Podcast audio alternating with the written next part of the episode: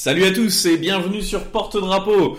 Ce coup-ci, on commence même un peu avant l'heure. C'est incroyable. Un jour, on arrivera à commencer exactement à l'heure, ce sera parfait. Euh, bienvenue sur cet épisode du 1er novembre euh, 2015.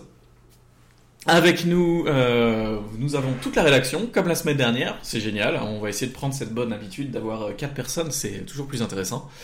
Et euh, cette semaine, on a pas mal de, trucs à couvrir puisqu'on a eu la Paris Games Week qui est probablement devenu le premier salon euh, européen. Peut-être, il faudra en parler. De toute façon, c'est ce qu'on va faire. Donc, on aura la Paris Games Week à couvrir, le relatif flop du dernier Zelda. Euh, petite mention sur les grosses promos Halloween un petit peu partout sur la web. En parlant de Halloween, il y a aussi la sortie de Outlast 2 qu'on mentionnera. Euh, le test de cette semaine, ça va être Assassin's Creed Syndicate. Est-ce qu'on peut espérer que Assassin's Creed revienne un petit peu en forme? C'est William qui nous en parlera. Euh, dans les coups de cœur, coups de gueule, on aura Dark Echo, les jeux PS Plus de novembre. Euh, D'ailleurs, on en profitera probablement pour parler des jeux avec Gold sur Xbox, parce qu'après tout, c'est juste... euh, ça, ça, on, peut, on peut aussi faire ça. C'est mon coup de cœur, alors occupe- occupe-toi de tes fesses. Et Nairobi X. Nairobi comme la ville. Oui. D'accord, donc on en parlera. Et Désiré de euh, euh, Marie. Euh, de mon côté, j'ai pas trop de coups de cœur cette semaine, ça a été un peu, un peu calme, donc ce que je ferai, c'est pendant que tout le monde parlera, je jouerai à Diablo 3 pour avoir un peu de gameplay derrière, et je tuerai des monstres, ce qui est très Halloween-esque. Avec un peu de chance, j'essaierai de finir mon Nephilim Rift en 7 minutes et débloquer enfin la, mes quêtes de saison. Et au niveau du débat, eh ben on va parler de la Paris Games Week justement. Est-elle devenue un événement majeur du jeu vidéo et euh, est-elle arrivée sur la scène mondiale? À mon, à mon sens, c'est effectivement un sujet euh, très d'actualité. Donc, on va commencer avec la Paris Games Week. Euh, je vais vous laisser y aller. Alors, je pense qu'on peut peut-être commencer très rapidement sur la conférence de Sony et après on parlera de la visite de Marie à la conférence, la visite rapide de Marie à la PSGW. Allez-y.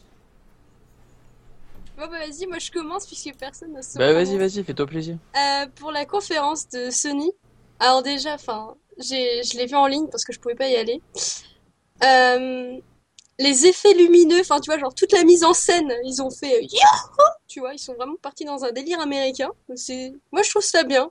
Personnellement, ça fait du bien d'avoir un petit show comme ça, parce qu'en France, on est un peu réservé, j'ai l'impression quand on fait des conférences. Mhm. Et euh, sinon, sur toute la conférence en elle-même, il y avait euh, beaucoup, beaucoup de, enfin, de, de moments où ils faisaient juste du blabla, quoi. Hmm. Donc du coup, euh, le seul truc que j'ai, enfin, les deux seuls trucs que j'ai retenus, et pourtant j'ai tout regardé, euh, pour moi ça a été euh, donc le nouveau jeu de Michel Ancel, donc le papa de Rayman avec Wild, Ah oui. qui a l'air on juste peut- on peut- en, vrai, on peut pas vraiment parler de nouveaux jeux, hein, parce que ça fait depuis quand même quelques années qu'on sait que je ce jeu existe. Alors, une Je grande sais, mais on différence. l'a jamais vu. Voilà, premier, première On démo l'a de jamais gameplay. vu et il a démo de gameplay. jamais vraiment, euh, tu vois, enfin, il est venu devant la scène, il a fait c'est mon bébé, vous allez enfin pouvoir le voir. Et on Oh, a vu du gameplay en plus, c'est pas juste une. Non, on n'a pas Ouais, vu du gameplay. On a vu des ours On a vu des ours Non, franchement, après, de- non, ouais, on a vu du gameplay, tout est relatif. J'allais dire, ça se voit quand même que le truc est vraiment pas non plus complètement au point, quoi. Genre, ça se Alors, voit bien, bien, quoi. hein. Mais justement, c'est c'est ce qu'on appelle du gameplay. C'est pas très au point dans le sens où c'est encore euh, en développement. Alors que les démos que Ubisoft nous fait subir d'habitude, c'est tellement bien contrôlé, tu sais que c'est du bullshit quoi. Alors que là, pour le coup, j'a- j'a- j'avais l'impression que c'était vachement plus. Je euh, de bullshit pendant le truc? Est-ce que quelqu'un a cru une seule seconde au truc de Robinson? Robinson, pardon, Robinson. Ah non, oui, mais non, mais ça avec, pas du gameplay. euh, Ça. avec le, le casque de réalité augmentée. Oui, ça par exemple. Exemple. Ça, c'est du bullshit. Alors, toutes les personnes, ça n'existe pas. En gameplay, c'est pas du gameplay, hein, parce que jamais t'auras ton personnage qui mettra la main sur le côté du dinosaure quand il passera, hein. Et puis un joueur, généralement, les pattes maso, il va pas foncer dans les pattes du gars, ok? Enfin, de, de, de l'animal, tu vois. Il va essayer de se casser sur le côté. Non, mais de toute façon, on avait l'impression, on avait l'impression que c'était du euh, Dragon, euh, Dragon Slayer. Vous- Je sais pas si vous vous rappelez de ce vieux Non. jeu d'arcade. Donc c'est genre euh, à gauche, à droite, à gauche, à droite. euh, Non mais en fait, son, euh, ce, ce jeu là, c'est clairement de la démo technique. Hein, de toute façon, c'est un Oui. peu comme, ça va être un équivalent de Rise, tu vois, pour la Xbox One. sauf Absolument. que là, là c'est pour ça, quoi. hein. Absolument. La, la grande différence, enfin moi, ce que je trouve vraiment très intéressant avec Wild, par exemple, c'est que Wild a une vraie esthétique. Wild a euh, des systèmes qu'on peut comprendre. Et puis, euh, puis bon, quand j'avoue que quand le quand le le chaman appelle son ours et qu'il hurle, le le hurlement était tellement parfait. C'était littéralement un mec qui gueulait dans un micro comme une brute. C'était assez génial. Mais euh, mais non mais Enfin, Skyrim, moi, sur le moment, tu vois, genre, je voyais les dragons arriver à ce moment. Mais non, mais justement, dans Skyrim, quand il gueule, il fait Fusroda C'est complètement. C'est alors que là, il est juste. C'est- Il va falloir qu'on recalibre le son de ce en fait, euh, pour, pour, pour le replay, quoi. hein, en fait. Non, j'ai fait, j'ai fait attention à crier intérieurement. Oui, très intérieur. Surtout pour mes oreilles. C'était très intérieur. Euh, donc pour euh, pour Wild, enfin ouais, Wild, euh, probablement le, le truc qui m'a le plus plu, mais un- une autre, d'autres surprises. aussi, un- attends, euh, Nouveau Quantic que Dream. là, on va être d'accord aussi, c'est le dernier jeu qui a été présenté à la conférence. Ouais, de Hein Quantic Dream. Donc, le prochain jeu de David Cage, donc de Quantic Dream, a enfin été annoncé pour de vrai. On, Et s- enfin, on l'a vraiment en vu en- cette en fois. fait, euh, c'est On a assez marrant, vu- je trouve. euh, Oui, pardon. Oui, on l'a enfin vu, oui, c'est clair. Enfin, on a que- vu, on, on a, a vu vu- juste, on a vu juste des cinématiques. Ouais. Ok. On a eu l'arc scénaristique. Oui, qui vous allez dire, est en fait, ça va énorme. être le jeu, quoi. Voilà. Et euh, franchement, là, mais même, enfin, t'avais quand même des rendus avec le moteur du jeu. Ah oui, non, c'est très, il est très, il T'as est quand très même joli, eu hein. ça, même si c'était des cinématiques euh, de temps en temps. enfin, Alors, juste une question. Est-ce Oui. que ça vous a pas fait, est-ce que ça vous a pas fait beaucoup penser à euh, Beyond Two Souls au niveau du, du de l'esthétique? On a l'impression qu'ils ont enfin trouvé leur espèce de semi-réalisme au niveau visuel et qu'ils aiment Ouais. bien ce niveau de réalisme qui est un tout petit peu creepy par moment parce que les personnages sont pas non plus euh, parfaits, hein, loin de là évidemment. Mais euh, du coup, on a on a quand même une esp- un espèce de sentiment qu'ils ont trouvé leur euh, équilibre en fait. Euh, parce qu'il n'y a pas eu beaucoup d'évolution au niveau technique et détail par rapport à Beyond Two Souls au niveau esthétique. hein, au niveau esthétique. Après, ça va probablement être plus haute résolution, graphiquement plus solide, etc. Mais, mais l'esthétique. C'est du Quantic Dream maintenant. J'arrive à mettre le doigt sur à quoi ressemble un jeu Quantic Dream. En fait, euh, en fait, moi, en fait, le jeu, tu vois, je suis un peu mitigé au final pour l'instant parce que au- autant en termes de potentiel euh, pour, tu vois, les problématiques que ça va soulever parce que c'est quand même partie, c'est de la démo technique, euh, là, de la fabrication de genre d'Android, du- euh, d'Android un peu. Ouais, ouais. Euh, les problématiques, tu vois, soulevées, je pense, dans la narration et le scénario vont être très intéressantes. Par contre, c'est bizarre, mais en fait, je me dis, euh, à la base, c'était vraiment prévu pour être une démo technique, et en fait, je me dis, mais ils ont pas juste peut-être manqué de d'imagination pour trouver peut-être autre chose, quoi. Enfin, Oh parce non, à mon avis, c'était pas une démo. À mon avis, l'histoire de c'est une démo technique, c'était complètement du bullshit parce que euh, ça, j'y crois pas une seule seconde. David Cage, c'est pas le genre de mec à faire une démo. La démo technique de David Cage, c'était le magicien. Le, le, le vieux monsieur là. Ouais, avec, sur, euh, sur PS4, sur PS4. Là, il y avait Mais- pas d'histoire, il y avait deux, il y avait deux secondes de petite comédie sans, sans rien. Kara, c'était évident qu'il voulait en faire quelque chose. Oui, bon, en même temps, après même, il y a eu un tel impact aussi. Enfin, moi, j'en parlais quand j'avais vu la vidéo, c'est vraiment, c'est vrai que ça te prenait quand même. Hein. Donc, euh, c'est vrai Ouais. que, enfin, ça aurait été dommage qu'ils fassent pas de jeu, c'est clair. Après, euh, bah, autant, c'était peut-être prévu pour être une démo technique et ils ont vu que le personnage avait un tel impact qu'ils ont décidé de Bon. d'essayer, tu vois, euh, de, de creuser quoi. Mais C'est euh, possible. à mon sens, ça, ça, je sens, enfin, tu sentais quand même que ça lui tenait à cœur au moins le sujet, tu vois. Absolument. ouais. Et Bah, Juste le sujet, peut-être qu'on n'aurait pas retrouvé le même personnage, peut-être qu'il aurait traité le sujet d'une manière différente, mais j'ai le, le deux- fait d'avoir des problèmes. humains améliorés, ça lui parle, quoi. Moi, j'ai deux gros Ouais. problèmes avec euh, l'idée de, de ce jeu. C'est que David Cage, il y a un truc que je lui reproche énormément, c'est qu'il manque de subtilité.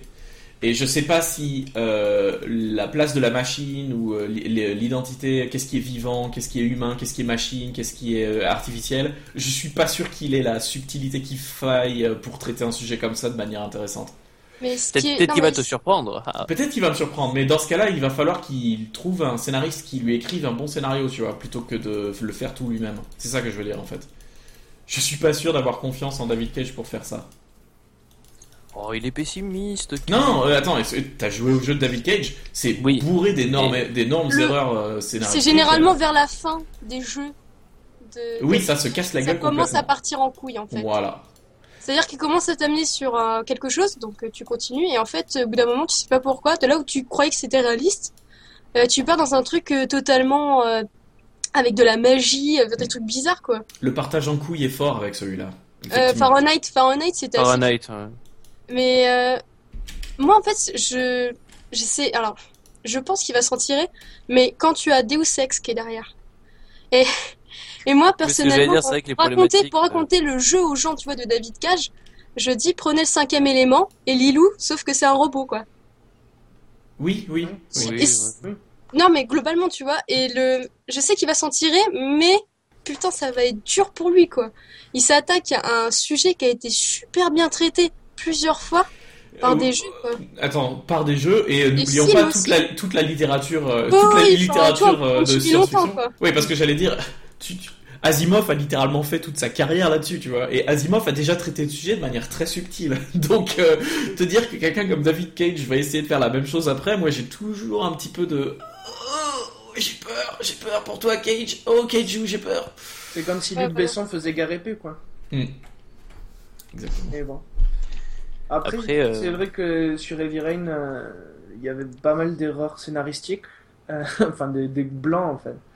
Et sur, euh, par contre, sur Beyond Two Souls, je trouve qu'il avait vraiment atteint une espèce d'équilibre euh, pas trop bancal au niveau du jeu. Donc, euh, à voir ce que ça va donner sur le prochain. Ouais. Est-ce que c'était juste euh, un coup de chance euh, sans faire exprès, ou est-ce que ça y est, ils ont, ils ont trouvé le point d'équilibre euh, parce voir. que je, je sais pas, j'ai quand même l'impression que tu vois, au fur et à mesure qu'ils avancent, ils, ils maîtrisent de plus en plus leur, leur narration quand même. Je, je sais pas si tu- c'est moi, tu vois, mais j'ai vraiment l'impression quoi. J'ai été à, à la conférence, enfin la masterclass de David Cage. Et euh, le tout premier jeu qu'il avait fait, c'était Nomad Soul. Et en fait, il a mis tout ce qu'il aimait. Et il a fait un peu un gooby-gooba. Et il enfin, il a compris que à chaque fois, il devait se concentrer sur un truc. Et en fait, tu, tu vois que ce mec n'a pas fini d'apprendre euh, ce qu'il a envie de, de faire partager à chaque fois, en fait. Hmm. C'est c'est pas c'est pas un, un game designer de base, c'est pas un mec qui fait de la narration de base, tu vois ce que je veux dire? Hmm. Il fait le truc parce qu'il aime et il va forcément faire tout le temps des erreurs et il en a conscience. Donc, euh, moi, je serais pas encore étonnée qu'il ait peut-être pas encore euh, trouvé le, le maestro, tu vois, de, de, de son œuvre, mais là, euh, je trouve que c'est quand même vachement bien parti. Absolument. De toute façon, moi, je veux, que- je veux qu'il continue, hein, parce que euh, chaque fois Ah qu'il oui, essaye, oui, chaque oui. fois qu'il essaye, même quand il se plante, c'est des, c'est des plantages intéressants, on va dire. Ouais. Vraiment. Non, c'est vrai. Sinon après, on a vu aussi du Horizon. Enfin, je change un peu de, de jeu Oui, parce que bien sûr, on, bien sûr. on s'attarde beaucoup dessus en fait. Non, mais non, t'as t'as raison, t'as raison. Horizon euh, est énorme aussi quoi. Encore, enfin là, on a revu du gameplay. Il n'y a pas eu non plus énormément de trucs neufs comparé à ce qu'on avait vu à l'E3, mais c'est, euh, enfin, ça, ça paraît vraiment de plus en plus incroyable ce jeu. Alors, Horizon, euh, pour moi, c'était le jeu de la conférence. hein. Waouh, j'ai trop envie d'y jouer. Achète-toi une PS4 déjà. Mais euh, oui, non, mais je sais, je... oui. juste un truc, est-ce que, euh, enfin, je sais pas, moi j'ai regardé, tu vois, le, le gameplay quand ils l'ont mis, Mhm. et apparemment tu peux planter à n'importe où le, le, le, le, le mecha là. Ouais. Enfin, le dinosaure, tu pouvais le planter n'importe où et le planter au sol pour le forcer à s'immobiliser. Mhm. Hmm. Enfin, je sais pas, j'ai trouvé ça, ben, j'ai trouvé ça super fou en fait. Bah, les, les- Parce que généralement, Euh, quand tu as ce genre de, de, de gameplay, Oui, c'est ouais, ciblé. En fait, t'as des zones sur lesquelles tu dois taper Ouais, c'est vrai. Et euh, t'as des moments de ralenti aussi dans le jeu. Alors, est-ce que ça fait comme dans Assassin's Creed, tu sais, avec euh, l'œil de l'œil de faucon, je crois que c'est, je sais même plus comment ça Oh s'appelle. là là, la vision Ah. d'aigle. Voilà. Oh là là, Vision d'aigle. Et nul. Oh, tu veux dire, euh, tu veux dire Eagle Vision. Voilà. Et est-ce que toi. c'est euh, comme euh, ou comme Fallout où euh, justement Ah euh, oui, le. t'as le un truc. temps sur pause et tu peux sélectionner vraiment la la zone en fait que tu dois attaquer, la- la- la- le point faible de la, de la bestiole quoi. Mhm. Bah non, en fait, ça, ça a l'air d'être assez intuitif quand même au final, ouais. Ouais. Parce que du coup, les, les points, les points faibles, enfin, c'est vraiment à toi. On dirait de les remarquer d'ailleurs, hein, parce que on t'aide. Ouais, D'ailleurs, ça, pas des je, masses. hein, je euh. voyais pas moi. hein. Moi je voyais non, le non, Alors, en fait, Je pense que ça, c'est le genre de choses. Eux, ils, ils expliquent qu'il y a des points faibles et nous, on a du mal à les identifier parce qu'on a, on doit apprendre le jeu. Mais ce que j'aime beaucoup, Ouais. c'est que, en gros, les points faibles. Alors, il explique qu'il y avait 93 plaques d'armure pour protéger la majorité de son corps et les points faibles, en fait, c'est les, les espèces de câbles de circuit que tu vois qui Ouais. passent sous l'armure. Donc, en gros, l'idée, c'est que t'as pas des points faibles à toucher. Tu dois arracher des panneaux d'armure pour atteindre les points faibles qui sont dessous. Un petit peu comme, euh, comme une carapace avec le, le tendre de la chair qui est dessous, en fait. Ouais. Donc c'est ça l'idée, c'est le, c'est vraiment l'idée d'avoir une carapace en fait. Et ça, j'aime beaucoup cette idée. Oui. Bah après, par contre, j'espère juste qu'ils vont pas céder, tu vois, au- avant la fin du développement, en se disant ah ouais, non, peut-être que ça sera trop compliqué à appréhender pour le joueur lambda, et du coup, tu sais, qu'ils vont ajouter peut-être des, des trucs visuels pour que ce soit plus facile. J'espère vraiment, en tout cas, qu'ils vont pas céder à la tentation de, de trop simplifier, quoi. Ouais, Parce que justement, là, en fait, le fait d'avoir la démarche d'apprendre un peu le jeu, etc., et après d'arriver à se débrouiller justement euh, pour trouver les les, les petites failles et tout, c'est euh, ça, ça, ça, c'est vraiment super. D'ailleurs, je pense c'est un des intérêts du jeu. Donc, si j'espère vraiment qu'ils vont pas encore une fois céder à la tentation. Ou au pire, ils mettent une option, tu vois, euh, enfin activable ou désactivable si tu veux, quoi. Mais euh, enfin, j'espère en tout cas qu'ils feront qu'ils feront pas la, la connerie de de mettre des trucs visuels super voyants, genre un truc genre jaune en plein milieu du monde pour dire regardez, c'est là. Euh, mais c'est c'est là que c'est là que le design des jeux vidéo modernes euh, fait par euh, des euh, focus tests, c'est le problème en fait, c'est qu'il y a de plus en plus de il y a de plus en plus de jeux comme ça qui souffrent euh, de focus testing euh, qui qui ruinent un petit peu le, le- le- les intentions de départ. Je veux dire Dark Souls par exemple, imagine ce que Dark Souls aurait été si ce jeu avait été focus testé quoi. ça aurait pas trop marché parce que parce que rien n'aurait survécu en fait. Donc euh, je pense que Guerrilla savent ce qu'ils veulent ce qu'ils veulent Oui. faire avec le jeu et qu'ils vont rester euh, sur leur intention de départ. Ils se sont jamais trop plantés de toute façon sur les jeux généralement qu'ils ont fait. Une fois qu'ils avaient une démarche, généralement ils ont pas, Ouais. ils ont pas dévié en cours de route comme ça quoi. Donc il y a pas de raison. Heureusement euh, d'ailleurs, il y a pas de raison que ça se passe maintenant quoi. Non absolument absolument. Euh, du coup et autre chose moi aussi que, enfin, que j'ai beaucoup aimé, c'était le, le multi d'Uncharted 4 quoi. Alors ça t'a plu toi parce que que en parler. Ah oui, ça m'a vraiment alors plu moi. ça, me surprend vraiment parce que moi j'ai trouvé ça euh, graphiquement très PS3 esque. Euh, et C'est un multi, on s'en fout quoi. Honnêtement, moi je m'en fous quoi de ça. Non, oui, je dis pas le contraire. Enfin, moi, ça me gêne pas que ce soit un- pas super beau comme jeu. C'est pas ça la question. C'est juste que je j'arrive pas à voir en trop, en gros, à part le fait qu'ils ajoutent enfin des trucs magiques, ce que j'aime beaucoup. J'aime beaucoup le fait que t'as, tu puisses utiliser une, une des une des grenades qui balance, ça, ça t'ouvre une tombe un petit peu comme euh, comme c'était dans, euh, enfin. C'est une tombe qui balance des boules de- d'énergie partout et flingue tout le monde. Ça, c'est rigolo. Ça, ça me plaît beaucoup. Mais Mm. sinon, j'ai du mal à voir ce que ce multi ajoute à, un, à tous les jeux en multi qu'on a encore aujourd'hui. Bon, déjà, je pense qu'il a l'air un petit peu plus sympa que le multi qu'il avait, enfin le peu de multi qu'il y avait dans le 3 déjà. Parce que, Mhm. enfin moi, je l'avais essayé vite fait, mais j'avoue que j'avais pas trop creusé. En fait, moi, j'avais adoré du coup celui de Last of Us. Alors, bon, qui fait par Naughty Dog aussi. Et en fait, ça a l'air de ressembler à celui de Last of Us, mais en beaucoup plus nerveux, quoi. Et du coup, je me dis, ça peut vraiment être sympa si l'équilibrage après à côté, euh, enfin, tient la route, quoi. Je, je sais pas, après, là, là, là, ça paraît, quoi, pardon. Euh, Est-ce que te- moi j'ai regardé la vidéo et je me suis posé la question si c'est, enfin, j'avais pas l'impression que c'était des joueurs qui jouaient. Non, c'est pas les joueurs qui jouaient. On est d'accord, là c'était, enfin, c'était du C'est du Des- des C'est- graphismes. Non, ça- dans du- le jeu c'est avec du les graphismes du jeu. ça- en, en fait, ça Mais, dépend euh, des phases, j'ai C'était programmé parce qu'en plus t'as des personnages qui se parlaient au bon moment. Exactement. Ensuite la caméra elle switchait à l'action même, mais Ah l'action oui, genre non. la meuf elle saute, elle te fait un truc de ouf, tu fais waouh. Non, non, t'avais absolument pas un seul pourcent de Je cette vidéo qui était c'était du gameplay. donner quoi. les intentions, hein. Ouais. Mais moi j'aime pas quand ils font ça parce que tu t'attends à beaucoup de choses. quelque chose. Ouais, quoi. voilà, c'est ça. Moi, j'aime Ouais. pas trop. Ah, Alors, ça sympa, moi, moi, honnêtement, j'ai. mais J'ai peur. Ouais, non, mais je comprends. Après, bon, enfin, disons que ça paraît super nerveux. En fait, j'espère justement, ouais, que c'est pas, on va dire, la façon dont, dont ils ont coupé la vidéo qui fait que ça a l'air nerveux. Mais, euh, enfin, bon, dans tous les cas, son Uncharted euh, comparé à Last of Us, c'est forcément un peu plus nerveux dans, dans les gunfights de toute façon, parce que bon, voilà. Mais euh, ouais, non, enfin moi en tout cas j'ai confiance parce que je sais qu'ils se sont pas loupés en tout cas sur le multi de, de Last of Us du coup, donc il y a pas de raison, je pense qu'ils se loupent là. Et en plus, si c'est encore un peu plus nerveux et en plus bien équilibré, j'allais dire ça peut vraiment être sympa. Mais ça sera comme Last of Us, tu vois, c'est genre typiquement le genre de truc tu vas y passer quelques semaines après avoir fini le jeu, puis après tu vas pas y revenir pendant six mois ou un an quoi, c'est sûr. Mais euh, bah, je pense que ça peut être un bon un bon un bon bonus quoi. Bah, faut juste pas que ça empiète sur le développement du solo, mais euh, après il y a Voilà. pas y a pas. Oui d'ailleurs c'est enfin J'ose espérer que c'est pas pour ça qu'ils l'ont. euh, Bah, disons que j'ose espérer en tout cas que c'est pas pour ça qu'ils ont euh, repoussé le jeu à la base, quoi. Parce que si c'est pour ça, franchement, bon. Un autre truc qui m'a un peu dérouté. Alors, je, je connais pas très très très bien les Uncharted, mais t'avais l'équipe donc avec tous les héros plutôt que tu retrouvais. Ouais. Et, et les mecs d'en face, c'était des mecs lambda, non? Alors les mecs d'en Euh, face, il y a, il y, a, y un mix. Il y avait des méchants que j'ai reconnus comme euh, la, la, la méchante euh, jouée par Hélène Mirren dans le 3. Dans- le 3, ouais. Donc elle, elle était là, euh, et il, il la snipe. Et à la fin, les trois derniers, le sniper et euh, le médic et ces trois personnages-là qu'ils ont un, un peu introduits, je pense que c'est des personnages soit spécifiques pour Uncharted 4, Mm. euh, soit pour ce mode multijoueur, avec des, des classes en fait, parce que j'ai l'impression qu'ils ont un espèce de Ouais. système héros versus classe, etc. Ouais. Donc je suis pas en 100% J'aurais, sûr. euh, Moi, j'aurais bien voulu voir Lazarevich en tank, tu vois, dans, dans la bande-annonce, quoi. Ça m'aurait bien Oui. fait rire, quoi. Mm. C'est, c'est bien dommage. Euh, sinon, euh, autre chose? Enfin, oui, Est-ce si, qu'il y a quelque petit- chose d'autre qui vous a marqué peut-être Morpheus, mais Morpheus, on peut en parler un petit peu, quoi, à la limite.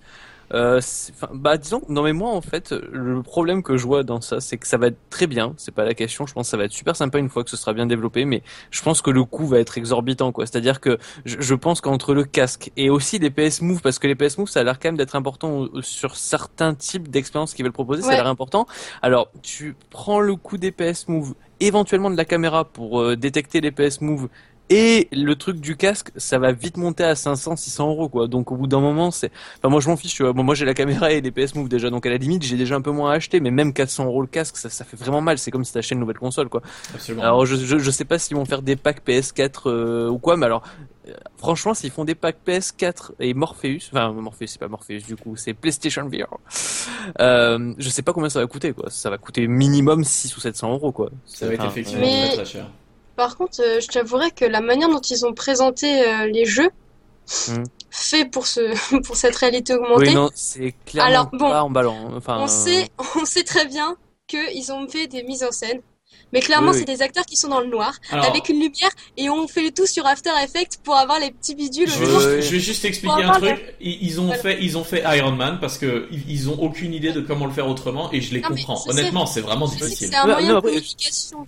Mais Ceci, ouais, euh, Riggs, là, le, le truc de combat de genre de, mais, enfin, de, ouais, de, de Iron Man, ouais, en effet, c'est, enfin, tu vois vraiment pas ce que ça peut donner en vrai, quoi, pour le coup, hein, clairement. hein. idée, même en te montrant du gameplay qui avait été filmé, hein, je ne comprends pas comment. Mais euh, dans la théorie, ça a l'air super sympa. Je veux dire, en gros, euh, attends, te, te remarqué, croire dans la peau d'Iron Man, ça doit être génial, mais euh, Ils n'ont pas expliqué à chaque fois non. quelle manette c'est utilisé. Ah Alors des oui, fois on a vu le. PS Move, Ah non, mais, mais il y a plusieurs fois on ne nous indique pas ça se joue avec une manette. Alors il y a un gros problème avec fou, Rix. mais- Il y a un gros problème avec Rix, c'est qu'effectivement on sait pas si c'est un DualShock ou un Move ou les deux. Mais il y a un autre truc que j'ai remarqué, c'est qu'ils ont, ils ont beaucoup montré Riggs. Et est-ce que vous savez s'il y a une balle dans ce jeu ou pas? Parce que d'après ce que j'ai vu, en fait, tu dois sauter physiquement à travers en fait. C'est ça en fait, c'est un, genre de basket quoi.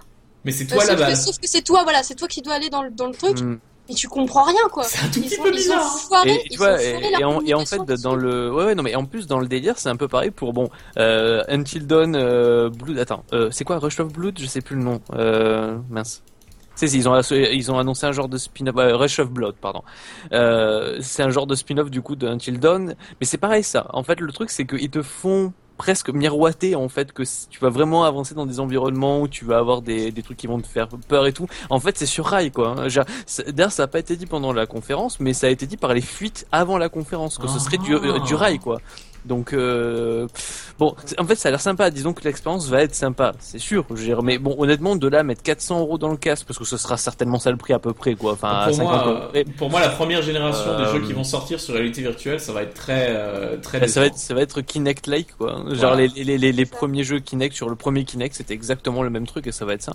Enfin, j'aimerais avoir tort, honnêtement, parce que il y a tellement de, de potentiel dans le truc que c'est. Euh, mais ce qu'il faut dire aussi, c'est que les développeurs, enfin, donc euh, imagine t'es un développeur de jeu, moi je te, je te donne euh, le produit qui est limite peut-être pas fini, et je te Mhm. dis tu me fais un jeu avec ça, et t'as t'as six Et mois pour faire même, un jeu. Enfin, généralement c'est ça le problème en fait. Non, mais le problème surtout, c'est qu'à part Sony, enfin, qui va, va se risquer à faire des jeux et à investir vraiment beaucoup d'argent dedans, sachant que c'est vraiment pas dit du tout que ça se vende, quoi. Alors c'est facile, je vais te dire qui Starbreeze, parce qu'ils ont déjà décidé Oui, qu'ils allaient ça- faire le leur. Oui, oui, je- oui, non, mais voilà. Euh, le, le- le genre de, le genre de risque que le, le, le nouveau phénomène de VR est en train de, de générer chez certains développeurs est très très bizarre, très difficile à comprendre pour moi. Parce que Starbreeze qui se lance et qui crée leur propre casque, alors qu'il y a déjà deux ou trois casques qui sont annoncés sur point, PC uniquement, Euh, j'ai du mal à croire, j'ai du mal à comprendre. D'ailleurs, il y a plein de trucs aussi qui disent que peut-être le truc de PlayStation va pouvoir peut-être se jouer aussi sur PC, quoi. Non, Enfin, va peut-être pouvoir être utilisé. Bah, sans déconner, à un moment donné, ça, ça se disait ça, hein, donc je, je sais pas si. Ah, si je dis pas que ça, je dis pas que ça s'est pas dit, mais je, je serais Ce serait étonnant. Ouais, mais, surpris. euh, mais bon, après, ce serait au moins ça, ça justifierait en fait, enfin, ça justifierait un petit peu plus l'achat quand même, parce que tu leur dis aux gens, bon bah vous pouvez vous en servir sur votre PlayStation, mais aussi sur votre PC quoi. À la limite, tu vois, mettre 400 euros dans un truc que tu peux utiliser aussi sur PC, ça peut peut-être aussi faire passer. Bah. D'autant plus que si jamais c'est vraiment 400 euros, peut-être qu'ils iront jusqu'à mettre un peu de technologie là-dedans qui justifie un tel prix aussi. euh, Oui. C'est pas faux, c'est pas faux. Parce que Euh, 400 ah. euros, 400 euros pour un casque qui fonctionne plus comme un, comment dire, comme un, un, un- un accessoire que comme euh, un vrai Oui, terminal ou quoi que ce soit, je vois pas trop l'intérêt, tu vois. Je veux dire, je mettrais pas 400 euros dans un Oui, écran 4K Et en même temps, de toute quoi. façon, tu les vois pas le proposer à un prix moins élevé de toute façon, parce que ça Si. coûte cher quoi. Si- non, pour moi, pour moi, il faut, s'ils dépassent 250 euros, ils ont, ils ont perdu. Ouais, Ils mais ne peuvent pas se que, permettre. euh, vu, vu la technologie, voilà quoi. Mais Bon, la, technologie est une chose, les, les- les gens l'achèteront pas, c'est tout quoi. Ils, ils vont se retrouver avec la même, le même problème que la PlayStation 3 quand Oui, ils non, mais sorti à bon. 600 euros. Non mais Marie, bon, arrête, stop, de, on arrête. ah, ah, non mais Marie, arrête de t'enchaîner. Moi, c'est bon. Je, ok, on passe à la suite. C'est bon. On D'accord. enchaîne. D'accord. C'est qui encore Genre le mec. bon, alors la suite. Il y a le, le flop pour, la, pour le Zelda Triforce Heroes. Ah oui, c'est vrai. Oui. Hum. Bah, ça c'est moi qui l'ai mis en fait parce que j'ai vu que les chiffres au Japon étaient quand même pas pas exceptionnels quoi. Et c'est quand même assez rare qu'un Zelda flop au Japon. Enfin flop, tout est relatif, mais pour un jeu 3DS au Japon qui s'appelle Zelda, c'est quand même pas terrible quoi. Il y a vraiment des chiffres qui sont pas terribles. Et honnêtement, je peux le comprendre parce que c'est pas le pas concept quand même, c'est ni plus ni moins que Force World Adventures, mais avec un, Zel- un, un Zelda, un Link en moins quoi. Ouais, c'est ce que si j'ai bien compris, il est même pas très très bon quoi. C'est euh, assez. euh, Bah, ça a l'air sympa, mais encore une fois, bon, déjà, il faut que t'aies trois amis qui aient le jeu, hein, parce que sinon, c'est vraiment pas intéressant de jouer en solo, quoi. Et euh, bon, voilà, bon, en gros, pour peu que t'aies pas d'amis ou que tu aies pas d'amis assez riches pour avoir une, une 3DS ou une 3DS avec les jeux, euh, c'est pas, voilà quoi, c'est pas toujours intéressant quoi. Franchement, moi je me rappelle que j'avais joué à Force Sword Adventures en solo et c'est vraiment nul. Ben, ça sert à rien. Je veux dire, c'est, il y a aucun intérêt là-dedans quoi. Donc euh, je peux comprendre que les gens, à part, à part d'avoir vraiment des amis dont ils savent qu'ils seront là et tout. Puis encore une fois, pourquoi Pourquoi il y en a que trois et pas quatre comme avant? Enfin, je sais même pas si c'est justifié, enfin, scénaristiquement. Si on peut parler de scénario dans Zelda. Alors tu veux que je te dise, là, à mon avis, la, la, la, la raison un tout petit peu euh, triste entre guillemets, c'est que c'était beaucoup trop compliqué euh, de gérer euh, la synchronisation des 4 DS à la fois. Et donc ils ont fait bon, bah, on peut pas faire plus que 3. Après 3, la synchronisation plante trop souvent, c'est pas une expérience agréable pour le joueur. Et donc ils ils en ont mis que 3. Pour moi, ça, c'est ça- veut quand même dire que entre ça et la Game Boy Advance, euh, on a on a réussi à avoir euh, moins de possibilités à ce niveau-là. Quoi. Parce que la euh, Game Boy Advance, il y avait quatre câbles qui sortaient de la Game Boy, c'était tout, c'était tout câblé physiquement, tu vois. Alors que oui, là, je c'est sais bien, tout en mais, Wi-Fi, quoi. Non, mais vraiment, c'est, pour moi, c'est évident que c'est ça, quoi. Parce que si tu joues à un jeu à 4 euh, sur euh, 3DS, euh, et tu passes ton temps à resyncer tes, tes, tes consoles, quoi. Et donc, ah, c'est euh, beau la technologie sans fil. Mais ouais, c'est le problème de la technologie sans fil gérée par Nintendo parce que il y a quand même quelques millions de personnes qui jouent à, à des jeux euh, en synchro sans problème quoi. Je veux dire, euh, je sais pas si vous avez déjà joué à Space Team sur téléphone, sur smartphone. C'est euh, un espèce de simulateur comique de du pont de l'entreprise, de l'Enterprise de Star Trek. Euh, l'entreprise, ça, me disait rien, tu vois. L'En- L'Enterprise de Star Trek. Donc en gros, tu passes ton temps à, euh, tu, passes de secteur en secteur, tu as des crises qui se passent et tu, dois faire, tu dois donner des ordres euh, aux membres de ton crew en fait. Et donc tout le monde a un panneau avec des boutons et un- une série d'ordres qui apparaît en haut.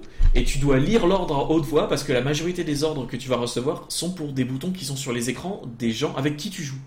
Et donc en gros tu passes ton temps à, à gueuler euh, tirez le circumbulateur numéro 4 euh, mettez le turbo euh, mettez le turbo accessoire sur euh, pré- pressing. Et que des conneries comme ça tu vois. Pressing. oui je, non je rigole pas il y a des boutons pressing quoi. Enfin c'est à mourir de rire genre ravalez votre ravalez votre votre cupidité. Et donc t'as un bouton ravaler en dessous du panneau indiqué cupidité quoi. Enfin c'est à mourir de rire. Hmm.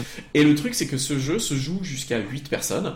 Donc tu imagines le- le- le- l'espèce de cauchemar hilarant que ça peut devenir. Et j'ai jamais eu un seul problème, quoi.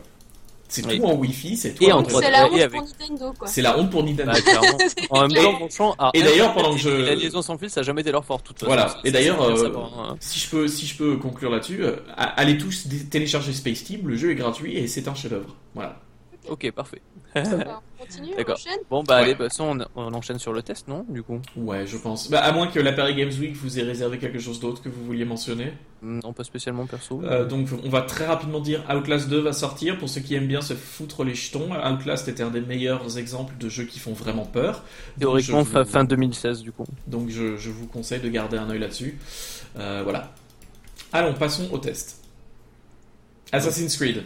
Il est bien celui-là Alors, bon, déjà, juste en préambule rapide, je- juste pour dire que j'avais été particulièrement dégoûté par Unity, euh, Oui. que j'attendais particulièrement parce que c'est Paris et que je me disais oui j'adore Assassin's Creed, j'aime bien la. France tu vois et je me dis oh ça va être à Paris et malheureusement c'est le seul qu'ils ont littéralement foiré à tous les niveaux en fait franchement même si j'aime pas trop Révélation même Révélation est mieux Euh, donc donc c'est euh, c'est vraiment euh, enfin bon bref Euh, tout ça pour dire que du coup Syndicate partait vraiment pas avec un a priori favorable Non. Euh, clairement pas Visiblement. euh, parce qu'en plus du coup euh, d'ailleurs il avait fuité euh, d'ailleurs je crois un mois après la sortie d'Unity on savait déjà que ça se passerait à Londres alors que normalement c'est dévoilé vers avril enfin entre mars et mai quoi généralement je, chaque je- année je- je me rappelle que il, le- le- le- les, les- les tentatives désespérées de Ubisoft pour faire oublier Unity euh, avaient été très loin. Oui bah là en fait c'était presque à se demander enfin s'ils faisaient pas ça exprès justement, ouais pour euh, pour Oui. euh, parce qu'ils étaient en plein dans, dans le truc des bugs à outrance qui empêchaient les gens de jouer bref Euh, donc vraiment pas d'a priori favorable et bon euh, du coup, le test sera disponible à 17h, juste je le dis en passant, quoi, comme ça les gens pourront aller voir un truc un peu plus détaillé. Euh, Enfin, il est. Alors, clairement, il y a du mieux. Hein. Bon, déjà, Ok. euh, en même temps, honnêtement, comparé à Unity, je pense qu'il n'y avait pas moyen de faire vraiment pire. Hein. euh, Donc, à partir de là, euh, c'est c'était facile de est-ce faire qu'il mieux. marche? Est-ce qu'il marche? Oui, alors déjà, déjà, il y a, alors, il y a eu, alors juste pour dire, euh, comparativement, il y a eu une mise à jour Day One de 500 mégas, sachant que c'est peu. Franchement, peu, comparer au, au standard des gros jeux actuels, c'est vraiment peu. Alors, il n'y avait pas beaucoup de bugs. J'ai eu une fois un bug qui était bloquant. En fait, je suis passé à travers le sol, donc euh, le, le classique, quoi. Le Euh, classique. Donc, ouais, bah, après, voilà, ça arrive une fois sur 30 heures. Bon, à la limite, tu as envie de dire, Ouais, c'est ça pas va. grave, quoi. Je veux dire, Non, bon. absolument, euh, absolument. que quand t'as eu l'habitude de Unity sur PC, franchement, c'est pas grave du tout, quoi. Et euh, du coup, enfin, peu de bugs, mais il y a, enfin, il y a des améliorations au niveau gameplay. Alors parce que les combats d'Unity étaient horribles, quoi. C'est, c'est-à-dire que c'était tellement lourdeau, quoi. Genre Arnaud, il était, mais c'était poussif, quoi. Je veux dire, tu, tu, tu mettais deux heures à tuer un gars. Euh, en plus, dès que t'avais deux trois mecs sur le rab, de toute façon, tu sais que t'étais mort parce que c'était super compliqué de s'en sortir, quoi. Mhm. Et là, en l'occurrence, ils ont redynamisé un petit peu les combats. Alors moi, j'ai trouvé que c'était vraiment beaucoup mieux du coup. Alors c'est un petit peu à mi-chemin entre les anciens où tu pouvais enchaîner 45 soldats sans prendre un coup, et, euh, Unity qui était vraiment infernal parce que c'était trop trop chiant en fait. De, de- enfin, quand t'as l'habitude des anciens, c'était trop chiant. Euh, là, en fait, c'est presque un poil trop facile encore parce que maintenant tu peux enchaîner trop, un peu trop les gens, mais il y a quand même des limites. Alors qu'avant, franchement, les jusqu'à Black Flag, c'était vraiment infernal. Quoi. À partir du moment où tu comprenais le système des contres, euh, tu, tu, tu flinguais tout le monde. Quoi. Moi, C'est j'ai clairement. euh, j'ai juste un tout petit problème de ce que j'en ai vu, hein, c'est que ça avait l'air d'une violence. Bah du coup, ouais, les, les finishes sont particulièrement ignobles. hein. Enfin, c'est-à-dire que quand tu commences à faire genre un combo de, parce que déjà en même temps les combos s'enchaînent parce que tu fais beaucoup de coups. En fait, c'est- du corps à corps mais très très nerveux. Alors du, enfin, il y a pas que du corps à corps. Tu peux tu peux tirer aussi avec des armes à feu, mais euh, souvent c'est du corps à corps. Mhm. Et le corps à corps est très nerveux, c'est-à-dire qu'en gros tu peux facilement placer 20 combos sur un combat, quoi, juste avec un mec, quoi. Donc euh, c'est très nerveux. Bon après c'est pas forcément très réaliste, mais bon au moins c'est amusant, quoi. Euh, du coup, ouais, des fois les finishes sont assez énormes. Genre, euh, t'as une genre de canne et un couteau. Genre, tu vas balancer le mec contre un mur, tu vas balancer ta canne pour le pour, pour le pour le transpercer et le couteau avec. Alors, c'est- c'est- Ah alors, alors, en fait, non, Ok. mais c'est- en fait, le truc c'est bon, c'est complètement irréaliste, mais c'est très très fun en fait à faire. Donc euh, bon, c'est ouais. Donc c'est très violent, mais c'est très fun. Parce que moi, les, les- moi j'ai trouvé que ça avait l'air vachement, euh, c'est très chorégraphié, très marrant à regarder, mais je me suis dit, alors déjà, ça a l'air de devenir répétitif assez rapidement, mais alors surtout, putain, j'aimerais pas mourir comme ça. Oh, donc, euh. Mais ça, dépend si t'es sadique ou pas. Genre, moi, j'ai vu Oui, ça, voilà. moi, j'ai trouvé ça excellent, j'étais mort de rire, j'avais envie d'y jouer, quoi. Ah non, mais franchement, je veux dire, franchement, encore. Alors Marie, rappelle-moi de ne pas te confier les gosses. tu dis ça, mais je garde des enfants de temps en temps. Oh mon dieu. Bon, alors, avis à tous les parents qui donnent des enfants à garder à, à Marie. À Marie. Euh, donc bref, donc voilà, tout ça pour dire juste que le système de combat était tellement poussif dans Unity que là, du coup, ça fait vraiment du bien en fait. Là, tu Mm, tu t'es- tu t'amuses quoi. Euh, après, bon, le scénario, on va dire, que ça se laisse suivre, les personnages sont plutôt sympas, je veux dire, tu t'attaches plutôt. Après, bon, c'est un peu le schéma classique, genre la frère et la sœur qui s'entendent pas très bien, qui se chamaillent, bon voilà, c'est Il y en un a peu une, il y en a une bon. qui est euh, Stealth Girl et l'autre qui est euh, la- la Baston Boy. Après- quoi.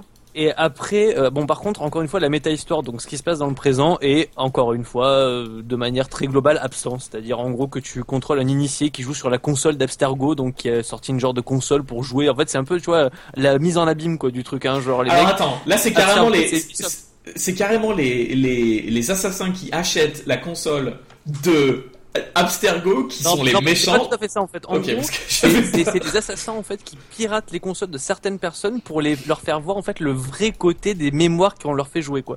Et donc bref, donc tout ça pour dire en gros le seul lien qu'on a avec le présent. Non non non mais en fait si le concept est sympa mais le, problème c'est que euh, tu c'est- en fait tout est trop loin en fait ça paraît trop irréel tous ces trucs. En gros tu es tout le temps dans le passé quasiment quoi je dirais à 95% du temps t'es toujours dans le passé et les peu de séquences que tu as dans le présent c'est juste pour te donner des nouvelles plus ou moins des assassins en fait qui ont des missions en cours enfin une mission en cours donc par exemple là il y a Rebecca et Sean c'est euh, en gros ces Ah. deux assassins qui sont dans, dans les premiers quoi enfin jusqu'au 3 ou même au 4 on les voit un petit peu dans le 4 Oui, c'est ce que j'allais dire. Eux, ça fait plaisir de les voir parce que c'était les seuls personnages intéressants. alors déjà par contre leurs modèles ont beaucoup changé. Enfin honnêtement, euh, sur le coup, ils auraient pas appelé les gars Rebecca et Sean. Bon, je les reconnais vaguement, mais c'est vraiment la, voilà. c'est la chirurgie esthétique pour être Ouais, caché. ouais, tu comprends, ça. c'est Je sais pas, ils ont, probablement je sais pas comment- où ils ont trouvé le temps, peut-être pour disparaître aux yeux des Templiers, ils ont changé de tête, j'en sais rien. Euh, mais du coup, euh, c'est très rapide. En gros, alors Sean et Rebecca ont réussi à se, en gros, à se tirer d'affaire avec les Templiers. Ne t'inquiète pas. Point. Tu retournes, de, retourne dans l'animus et en gros ferme là quoi. C'est, c'est plus ou moins ça. D'accord. Donc en gros, moi ça me gêne parce que c'est justement, je trouvais que c'était un peu, tu vois, le l'osmose entre guillemets entre les phases dans le présent et les trucs dans l'animus qui faisait justement qu'il y avait un intérêt dans le scénario, tu vois. Que, enfin, en gros là c'est toujours pareil. Tu, en gros, tu dois trouver un fragment d'Éden dans les mémoires de Evie Fry, en particulier Evie, Fry, quoi, la, la, la sœur.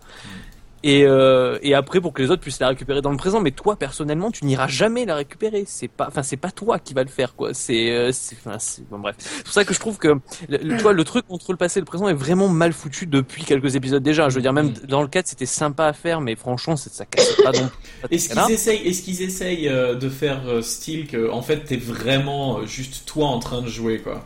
Oui non mais c'est ça qu'ils essaient de faire hein, Ouais, donc c'est ça quoi. C'est- C'est-à-dire que t'es plus t'es plus un personnage dans l'univers, tu es toi, tu joues Oui, toi-même. mais moi je trouve que ça enlève toute personnification au Non, truc, absolument, quoi. je suis d'accord. Je suis d'accord. Enfin, c'est c'est bien. Bon, tu peux t'identifier à la limite, mais alors après, au- au-delà de ça, je trouve que c'est il y a pas voilà t'as pas l'attachement au personnage parce que tu crois enfin tu crois vaguement que c'est toi mais franchement c'est euh, Bah, D'autant plus que le problème que j'ai, c'est que je sais très bien que je ne vis pas dans un monde euh, comme celui d'Assassin's Creed. Donc voilà donc, les- bon, donc, bon, euh, voilà, ça, ça marche, ça marche mieux quand je crois que je suis Desmond Miles oui voilà c'est ça avec la ça. voix de euh, Christophe euh, de Tu- Nolan peux, North. franchement, tu peux plus y croire en te disant oui, c'est quelqu'un peut-être que tu connais pas dans le monde, ça peut éventuellement se passer, même si tu sais que ça arrive pas, mais tu peux plus ou moins t'identifier au personnage en te disant ouais, peut-être que ça existe ce genre de truc, mais là quand tu, on te met dans le truc toi, c'est, enfin bon bref, tu sais que ce sont c'est faux, tu sais, enfin tu, y a rien de vrai là-dedans.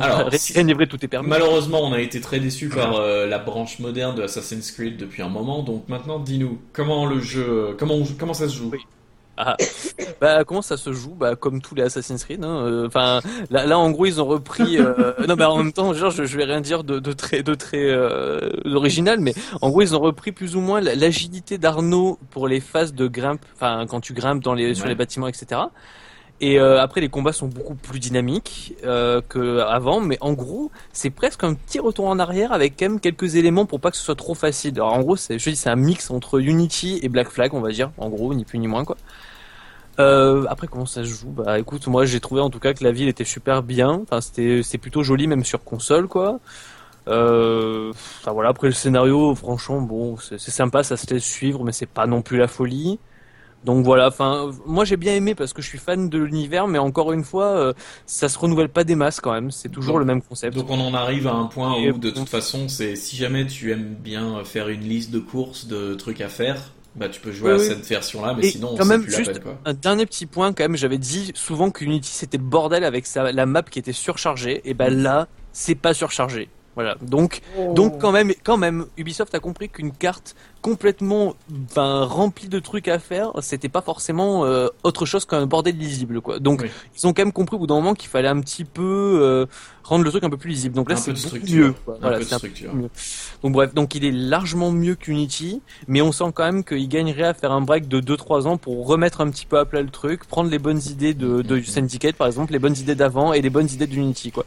Voilà. Ou pe- Ou peut-être créer quelque chose de carrément différent, tu vois. Euh, parce que je vois par exemple Far Cry 3, par exemple, si tu joues Far Cry 2 et Far Cry 3, il y a, t'as l'impression de pas jouer à la même franchise. Oui, bah, c'est pour ça, que- c'est pour ça que je dis remise à plat. hein. ouais, ouais, ouais. Ah, remettre un peu à plat le truc tout en gardant un peu le délire d'aller dans des époques différentes. Voilà. Ouais. Ah, je suis entièrement d'accord avec toi. Bon, ben, dans ce cas-là, ça va être intéressant de voir le, le test, effectivement. Alors, on va continuer. Attendez, je reviens au sujet. Boum, boum, boum. Allez, écoute là. Les coups de cœur, les coups de gueule. On va commencer avec Dark Echo. Euh, ouais, Dark Echo, donc euh, c'est un peu le principe, je sais pas si vous connaissez cette maladie qui s'appelle euh, fabuleuse, qui s'appelle la synesthésie. Oui. C'est Euh, fabuleux. C'est pas, une ma- c'est pas une maladie, hein. c'est une, euh, c'est une, c'est une, un- c'est une- Mal- c'est une malformation du cerveau qui Ouais. te rend euh, plus ou moins, euh, effectivement, un super-héros Voilà. d'essence. qui te permet genre de comment dire de En gros, c'est facile. voir des sons Il y, a des, il, y a des zones de, couleurs. il, y a, il y a des zones de ton cerveau qui communiquent euh, et qui ne devraient pas être capables de communiquer. Donc tu es capable de ressentir euh, certaines émotions ou plutôt certains sens comme s'ils étaient d'autres sens. Donc tu vas entendre des couleurs, voir des sons, euh, sentir des mots, etc. etc. Euh. Mo- Mozart, Mozart avait la synesthésie par exemple et c'est pour ça que euh, il y a beaucoup d'artistes très connus qui sont synesthètes, par exemple David Bowie, Mozart, etc. Donc euh, c'est un peu le principe donc où on est où, on est dans, dans une espèce de noir et chaque fois qu'on va marcher ça va faire des sons ou qu'on va voir qui vont se réverbérer Réverbé. Voilà. Oh. Euh, Pour une les fois, c'est moi. Sur les sur les parois qui va te permettre de, de voir au fur et à mesure où aller. Et euh, après il y a des amis qui arrivent euh, qui sont attirés par le bruit. Donc euh, voilà.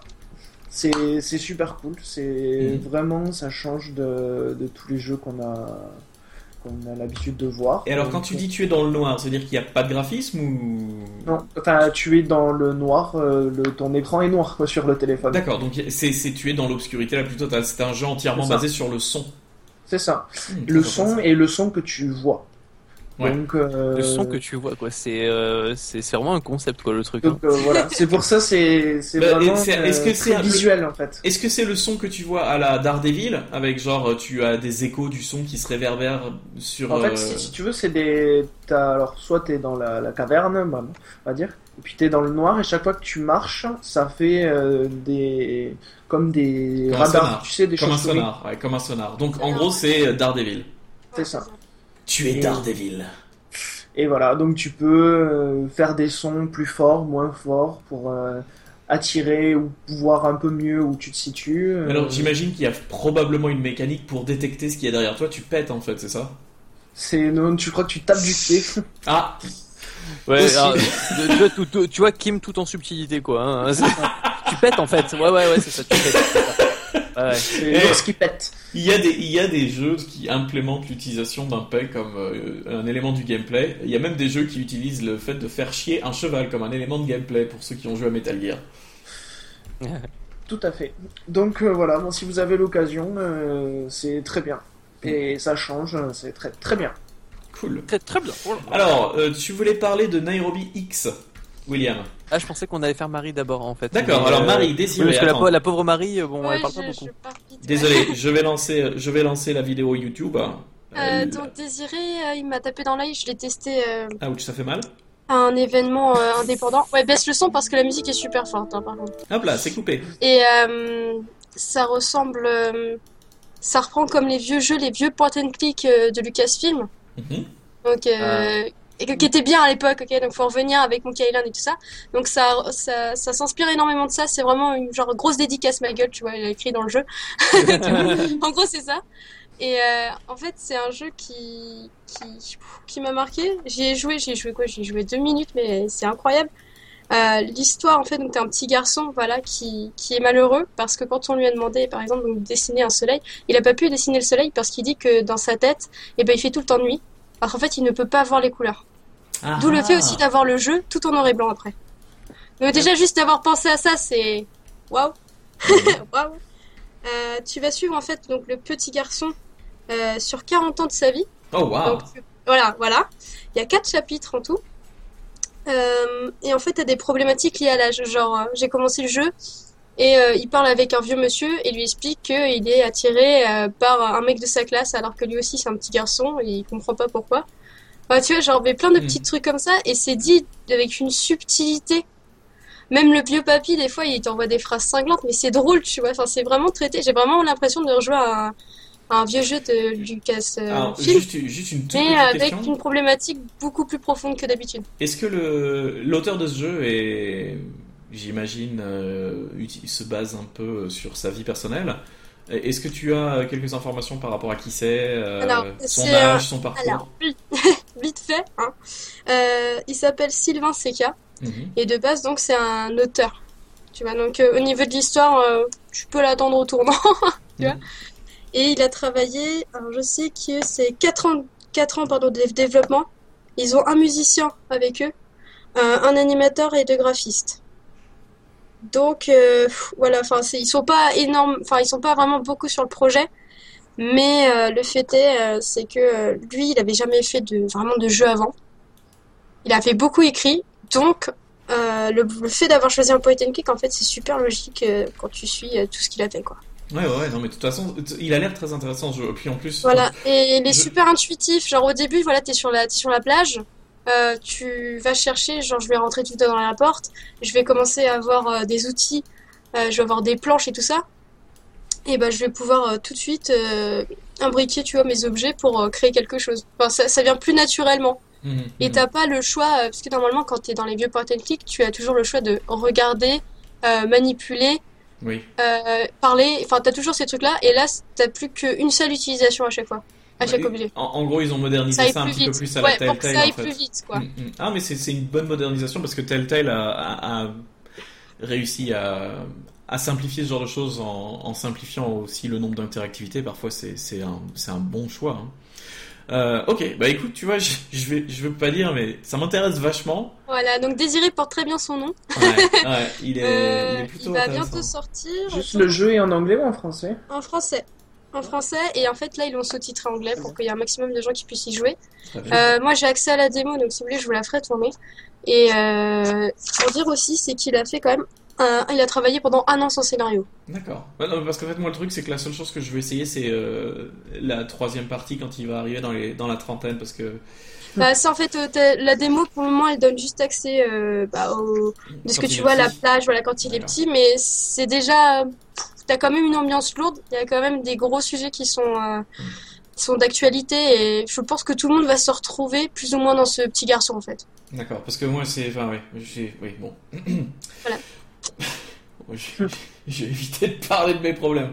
Euh, donc, passons, passons, euh, passons, passons. Ça a l'air très intéressant, effectivement. Euh, passons vite fait à notre euh, dernier euh, coup de cœur, William. Oui, je vais être très bref. Du coup, euh, moi j'ai beaucoup aimé en fait ce qu'ils ont annoncé pour les jeux PS Plus de novembre, Mhm. parce que pour enfin pour une fois, il y a vraiment toutes les consoles qui sont servies de manière égale. C'est-à-dire en gros que sur PS4 comme sur PS3 comme sur PS Vita, il y a vraiment des bons jeux. Parce que sur PS4 jusqu'à présent, il y a quand même pas souvent des trucs vraiment très emballants quoi.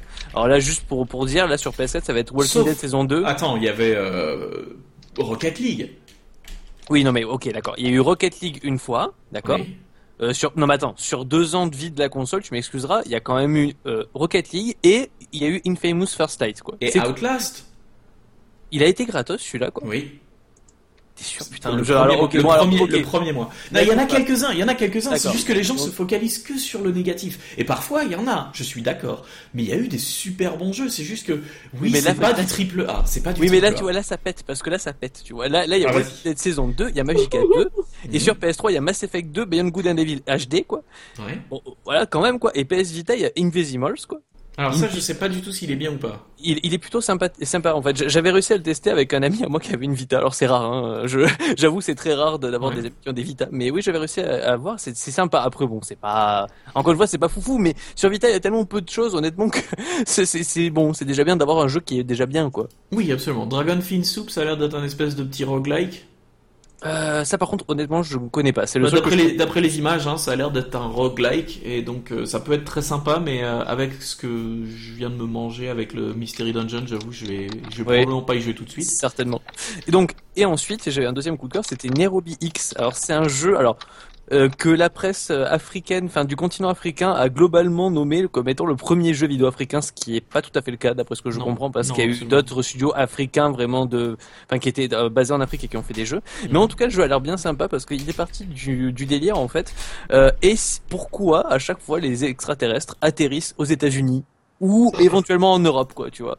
Quand ils viennent attaquer ou en, ou en Afrique du Sud avec euh, District 9. Enfin, je, Oui, je, oui, oui, je oui, dis- oui, je dis bon. pas, le con- je dis pas le contraire, mais là justement pour le coup, on a un très bon exemple. oui, oui. Ah, non, mais attends, mais genre voilà, il y a un film euh, qui fait Non, ça pour euh, raison. combien de trucs en Amérique quoi. T'as complètement raison, t'as complètement Donc, raison. et du coup, je trouvais que c'était marrant en fait la démarche que le gars avait entreprise. Et du coup, je au début, je crois, je, je crois qu'il est plus tout seul maintenant, mais au début, le mec, il a commencé à développer ça. C'est un jeu en 3D, du coup, un FPS Mm, mm, qui s'appelle donc Nairobi X et qui se passe au Kenya, donc d'où le nom de Nairobi. Hein. mm.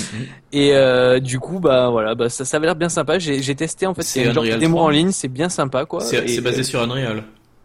Euh, oui, il me semble. Ouais. Ouais, parce Je- que le- ah bah non, je confirme parce que là il y a le Rocket Launcher de Unreal qui est euh, sur une des Oui, bon, bah voilà, oui, oui, voilà, oui, parce qu'en même temps, je- j'allais dire, je regarde jamais les, les, les trucs au début quand je lance les jeux, donc euh, voilà. Mais bon, bref, oui, hein, enfin, jamais, à part quand je dois faire des tests très pointus, euh, bien entendu. Non, mais en tout cas, le jeu était plutôt sympa. Ouais. Euh, donc euh, voilà, bon bah, j'ai pas fait le jeu en entier, du coup, mais franchement, le, le début, euh, enfin, ça, ça tape bien quand même, donc Super, euh, super. ça a l'air Ce que bien j'avais fait, ça tournait un peu en rond assez rapidement. Mais Ah, tu l'avais fait du coup, toi? Ouais, je l'avais téléchargé aussi sur euh, mobile. Hmm. Et bon, c'est bien, on peut que saluer le fait qu'il y a des studios qui font des, des jeux. Et encore que là, c'est même pas sûr. J'ai ce qui est énorme, c'est que le, le gars, je crois qu'il a vraiment développé les trois quarts du truc tout seul, quoi. En fait, c'est surtout ça qui est vraiment euh, assez monstrueux, quoi. Ça c'est très impressionnant. ouais. Enfin bon, Oui. bref, ouais. Mais c'est pas euh, un jeu qui m'a très marqué, on va dire.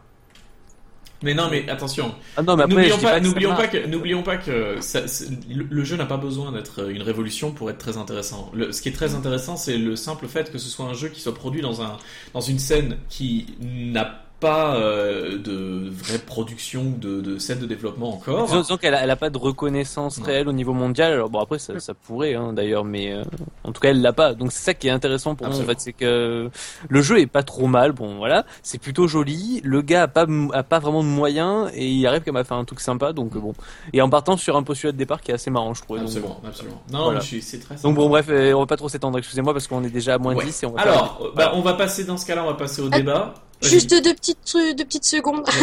J'avais complètement oublié de, de parler juste avant, enfin juste après le test. Euh, je suis allée à plusieurs conventions, Mhm, euh, notamment une convention sur les jeux indépendants au niveau européen.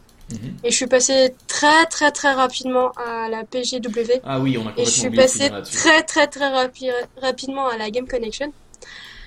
Donc euh, plus tard, je vais, au lieu de faire des articles à l'écrit, je vais faire des vidéos euh, avec un ou deux rédacteurs euh, quand même pour pouvoir euh, bah, faire des échanges sur les trucs. Donc je compte sur vous les garçons.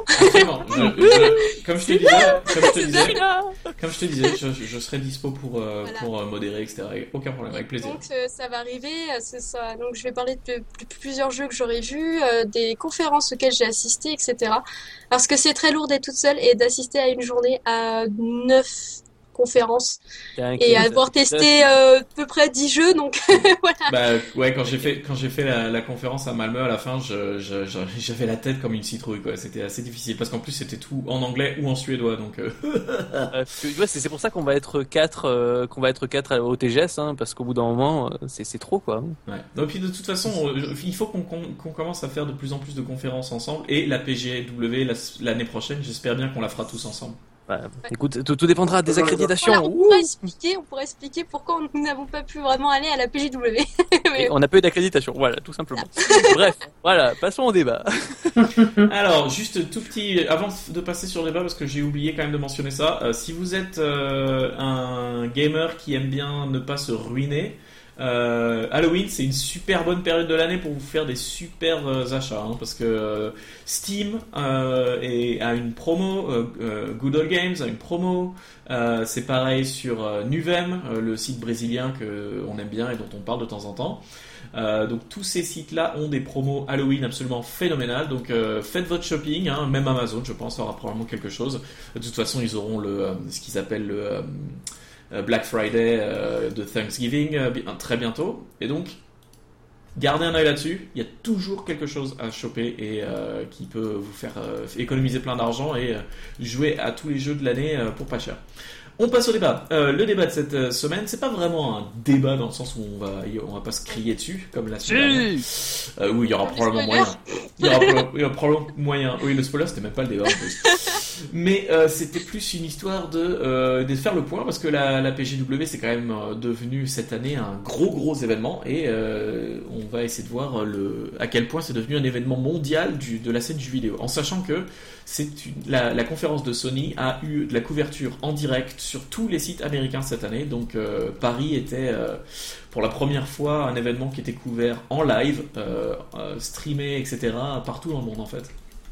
De la dire d'importance mondiale, j'irai peut-être pas jusque là, tu vois. C'est pas parce que ça a été retransmis, Alors, c'est- retransmis après que. C'est de- Ah. c'est- c'est devenu plus ou moins la Gamescom. Ce que tu peux remarquer, c'est que déjà les mecs qui s'expriment en Ouais. anglais. Oui, déjà. Mais c'est pas le, c'est pas le premier 3. truc hein. moi qui m'a frappé. Alors, Moi, c'est ça m'a- moi, ça m'a gonflé de suite.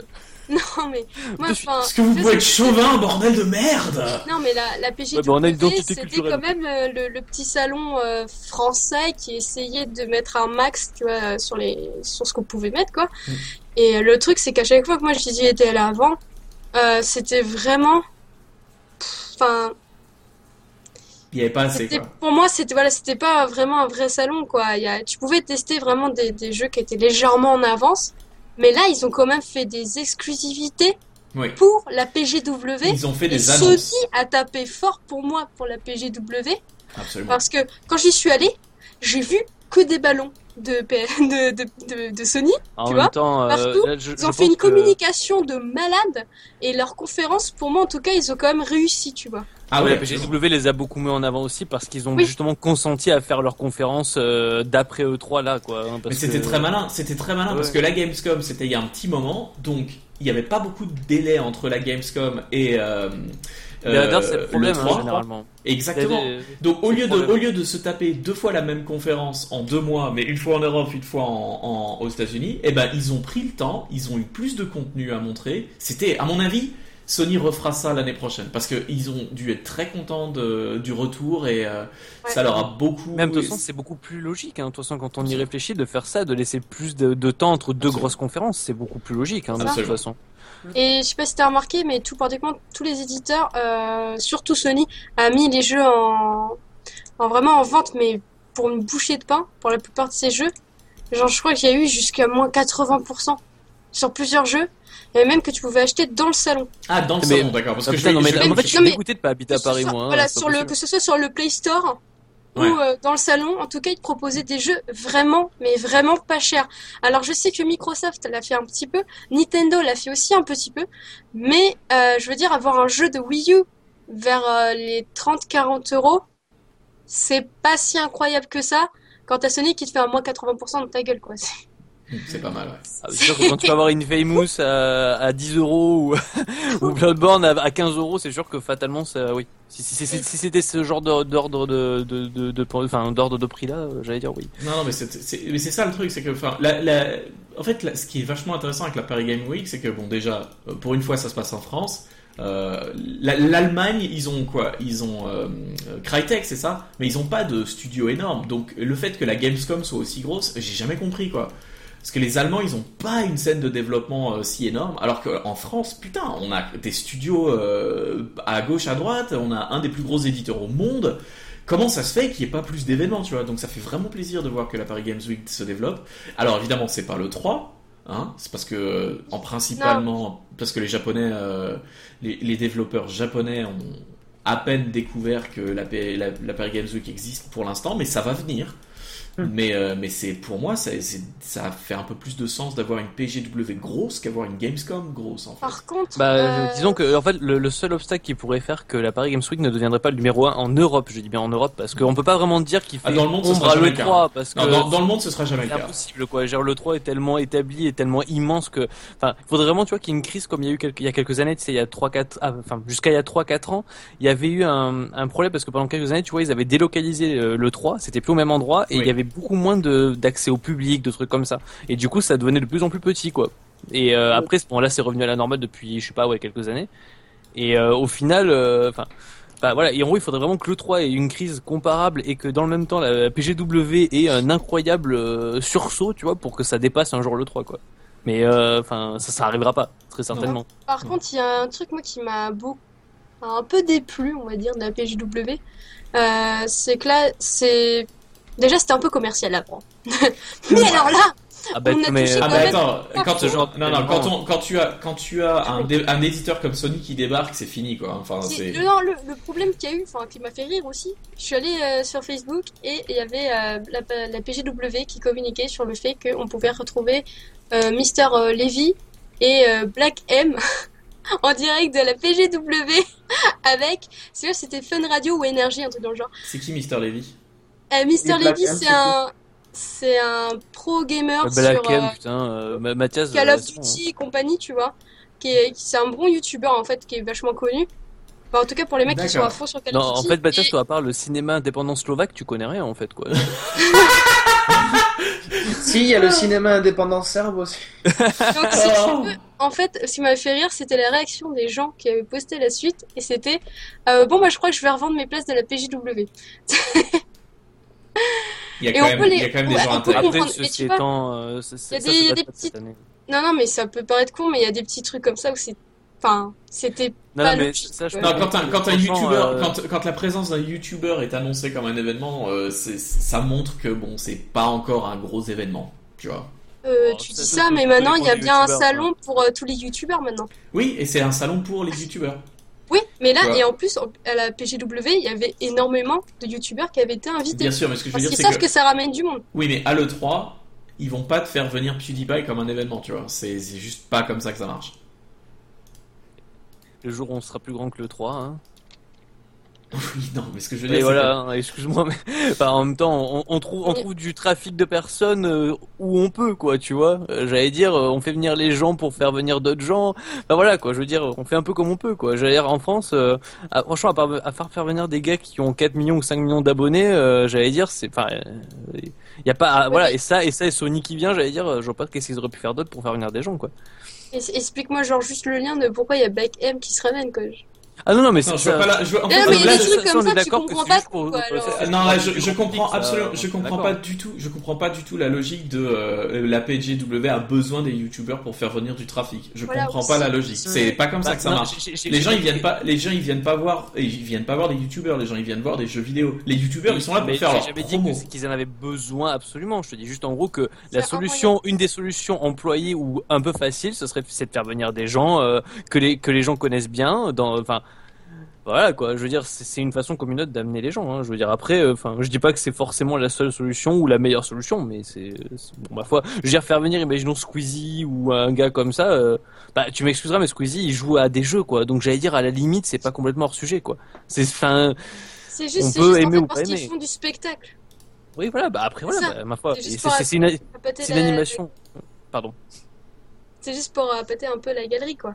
Bah oui, bah en même temps, c'est, écoute, c'est une animation comme une autre, quoi. Je- J'allais dire après, euh, au bout d'un moment, euh, si tu veux ramener des gens, faut, voilà, tu, joues avec tes armes, quoi. Je veux dire, hein, que quand t'as pas les moyens d'attirer au- autant d'exclusivité des éditeurs que, que le 3, bah tu, tu prends d'autres moyens pour attirer les gens, et puis c'est tout, quoi.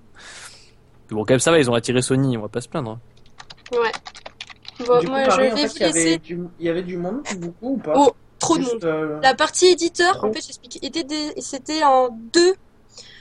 Euh, comment Oui, comme, comme la Gamescom, quoi. Du coup, Deux gros pour entrepôts. les hein. Et en fait, t'avais un entrepôt où t'avais les gros éditeurs avec toutes les boutiques, et un autre entrepôt où euh, t'avais à moitié la Game Connection et la partie pour les enfants, la partie art, la partie jeu indé où je suis plutôt restée en fait finalement, Et euh, ouais, voilà, c'était plutôt découpé comme ça. Donc de ce côté-là, c'était vachement plus vivable. Tu pouvais quand même tester les jeux. De l'autre côté, je pouvais pas faire euh, deux mètres quoi. Euh, les gens ils te poussent, euh, ils sont cons en plus. Alors euh, ils- non mais c'était, Comme tous les je sais pas, je sais pas en fait. Comme tous les En tout paris. cas, les lieux sont mal pensés. Mais le mec en fait tu veux nous couper de tout, no- tout notre euh, tout notre public parisien quoi. Bravo, super. Le, le lieu, pour moi, était mal pensé parce qu'en fait, euh, il y avait des scènes.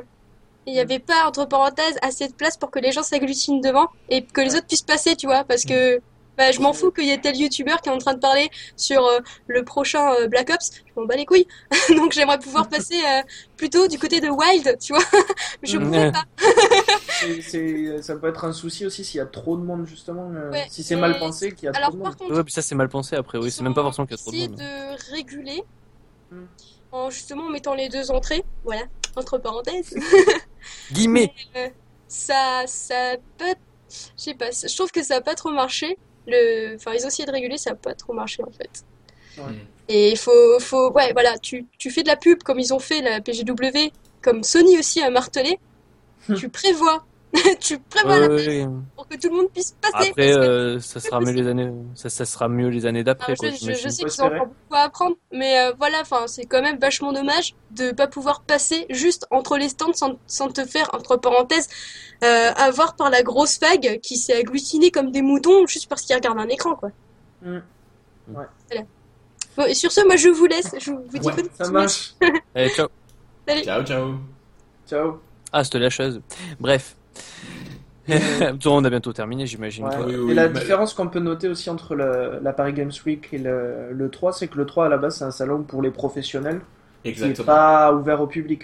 Exactement. Le public Même n'est si pas cette censé. année- non, non, même le, si le cette public n'est pas censé se pointer ont- le 3. Même s'ils ont donné Euh, énormément d'invitations. Attends, qui a là, là, fait, là, euh, tu dois confondre, c'est pas possible quoi, parce que Non, non, Attends. renseigne-toi. non, non, non, non, mais non, mais je sais que à la base c'est un truc de professionnel, mais euh, des entrées euh, sont pour le public, il y en a plus ou moins toujours eu, à part dans la période où je, te disais qu'ils avaient vraiment tout recentré sur le monde professionnel, quoi. Mais euh, là, le public, ça y a toujours été, à part euh, trois ou quatre ans où c'était un peu, un peu en berne euh, parce qu'ils avaient fait de la, de, des conneries. euh, Enfin, il y a toujours eu du public à l'E3, quoi. Alors, si tu regardes euh, les textes de l'E3, il est clairement indiqué que tu ne peux pas entrer à l'E3 sans une accréditation. Alors, le fait Alors que que comment tu expliques qu'il y a autant de monde, quoi Alors, Ben justement, laisse-moi finir. non, Les- William, ces accréditations peuvent être obtenues si tu travailles dans l'industrie du jeu vidéo. Tu sais qui travaille dans l'industrie du jeu vidéo? Tous les employés de GameStop, tous les employés de l'équivalent Micromania de, aux États-Unis. D'ailleurs, Micromania appartient à GameStop maintenant.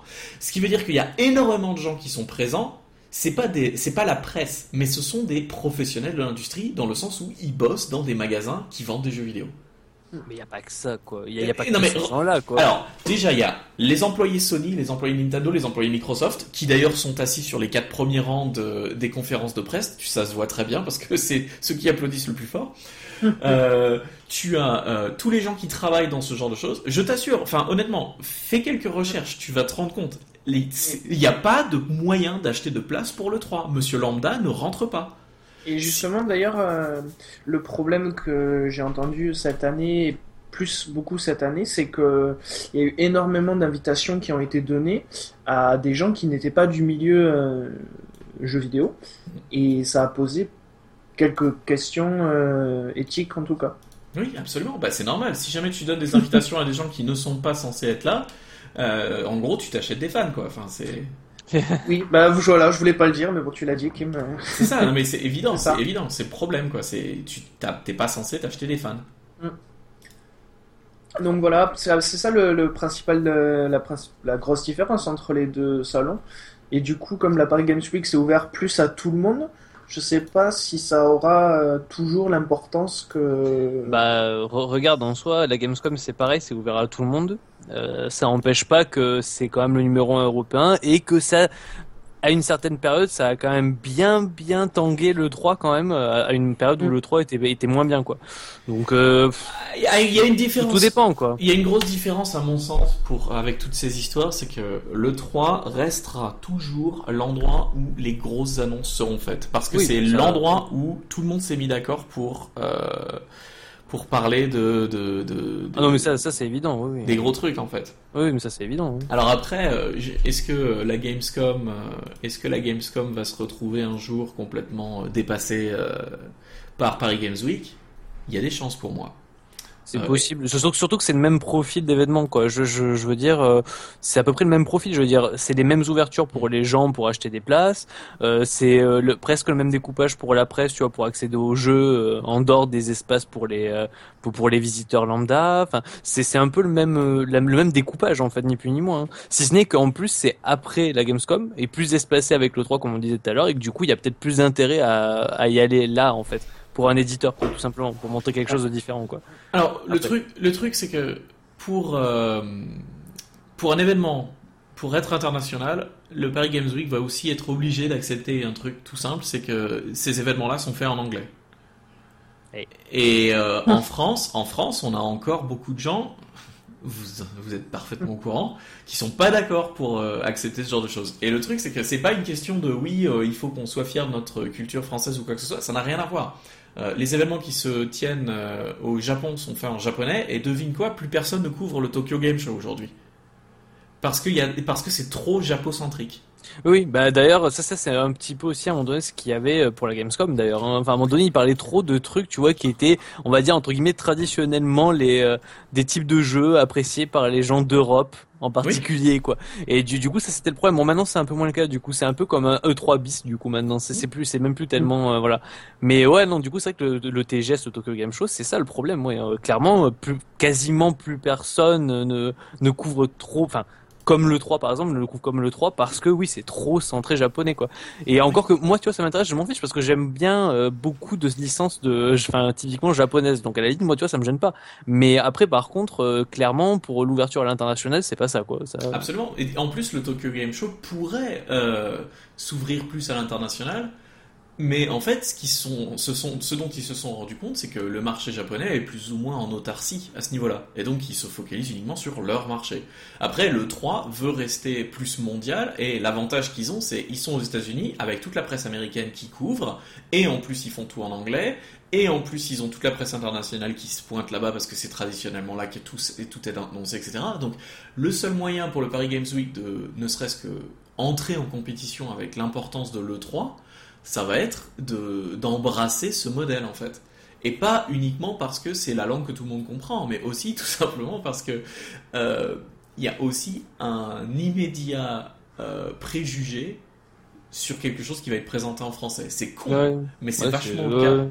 C'est vachement le cas. Autant euh, quand tu parles en anglais en France, les gens euh, te regardent genre Euh, tu parles en anglais, genre comme si tu essayais d'être prétentieux. Alors que je suis désolé, parler une langue étrangère, ça n'a rien de prétentieux. C'est juste, tout le monde devrait le faire. Point. Mais quand quand des Américains entendent du français, hop, ils éteignent. Tu vois, leur cerveau c'est c'est direct.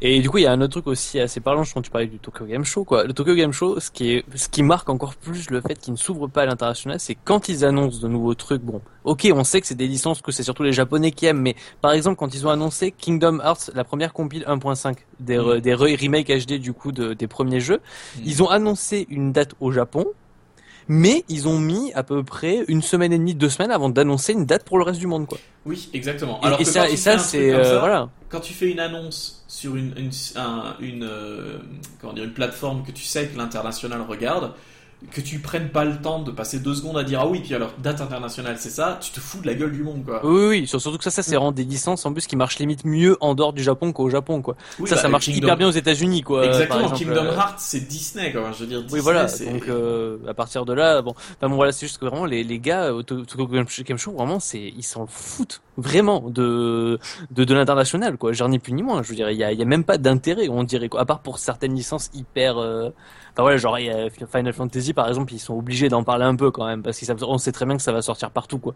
Mais euh, après, au-delà de genre Final Fantasy et euh, et honnêtement, je vois même pas autre chose, quoi. Sérieux, c'est chaud, quoi. Mais même le reste, euh, Kingdom, Dragon Quest, euh, tout ça, tous ces trucs-là, à chaque fois, les, les infos, elles arrivent 30 ans après pour l'Europe, quoi, et les États-Unis, quoi. Et d'ailleurs, la, plupart du temps, il y a un amalgame complet entre Europe et États-Unis, c'est-à-dire ils nous annoncent ça avec une date, euh, une date ouest, Et Ouais. euh, on sait jamais si c'est Europe et États-Unis ou juste Europe ou juste États-Unis. d'ailleurs, c'est jamais en vrai la même date. hein. Il y a toujours, même ne serait-ce que trop, deux ou trois jours de différence entre les deux. hein. De toute façon, c'est c'est rarement la même date. hein. Il y a toujours Enfin, ça, oui. C'est un, c'est un vrai problème. Donc voilà. Oui. Voilà, voilà. Donc, voilà. Euh, je sais pas, euh, Kim. euh, Non, je- Non, non, mais j'attends, j'attends parce que j'ai pas grand chose d'autre à ajouter sur le sujet. Ah non, pense non, que- ouais, non, Non, bah, moi non je plus. pense qu'on a Bon bah parfait. Bah dans ce cas-là, on va on va conclure. Merci beaucoup pour euh, pour ce petit cette petite conversation sur la Paris Games Week. Effectivement, c'est probablement appelé à devenir de plus en plus important et quelque chose de majeur dans le paysage vidéoludique, euh, ce qui sera bien puisque ce sera à la maison. Oui, et Enfin, en plus, ce sera plus facile pour nous d'y aller, tu vois. Ce sera plus facile pour vous d'y aller. Oui.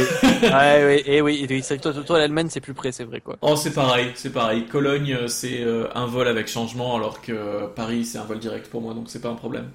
Euh, donc, euh, la semaine prochaine, je sais pas exactement, il est possible que je ne sois pas là. Je confirmerai ça avec William de toute façon. Moi, je Euh. ne serai pas là, c'est certain. Donc en fait, en fait, je vais être tout seul, quoi. Ça va être super. Bon, après, ceci étant, si je suis vraiment tout seul, je suis pas certain que ça serve à grand chose. si jamais t'es vraiment tout seul, ce que tu pourras faire peut-être à la place, c'est streamer euh, un jeu sur PS4, peut-être. oui, certainement. oui, Ça pourrait être, ça pourrait être sympa. Tu, tu prends un jeu que tu veux montrer, tu le streams, tu expliques un petit peu comment ça marche. Ça nous fait un espèce de quick look, de petit look, rap- de petit look rapide, plutôt qu'un test. Un, un jeu que tu veux pas tester, mais que tu veux montrer, par exemple. Tu peux utiliser le, le temps du podcast pour faire ça, par exemple. Ça peut être une très bonne Ouais. idée. J'essaierai. Et euh, mais je serai peut-être là, hein, je, je dois te confirmer ça. Euh, je ne serai pas. On, on- on- on ne sait pas encore comment on va organiser le podcast le week-end du TGS. Euh, il est peut-être aussi aussi qu'on ne l'organise pas, tout simplement parce Ouais. que ou, ou- ou alors qu'on fasse un direct peut-être là-bas si on arrive à se trouver un endroit tranquille. À mais 3 euh, heures. à 3 et ce heures. sera compliqué. Non, non, non, bah il y a une salle de presse. Hein. Oui, mais c'est surtout que tout dépend. Je, je sais pas, on verra bien. On Au pire, verra. sinon on n'en fera pas, hein, euh, tout simplement. j'aurai le micro avec moi, donc on pourra, en- on pourra envisager quelque chose. Euh, en attendant, euh, merci à Marie qui a dû nous quitter un peu plus tôt. Euh, merci Mathias, merci William. Oui, de rien. Merci Et- à tous. Et je vous souhaite une très bonne semaine en attendant euh, de vous revoir la semaine prochaine. Allez, ciao.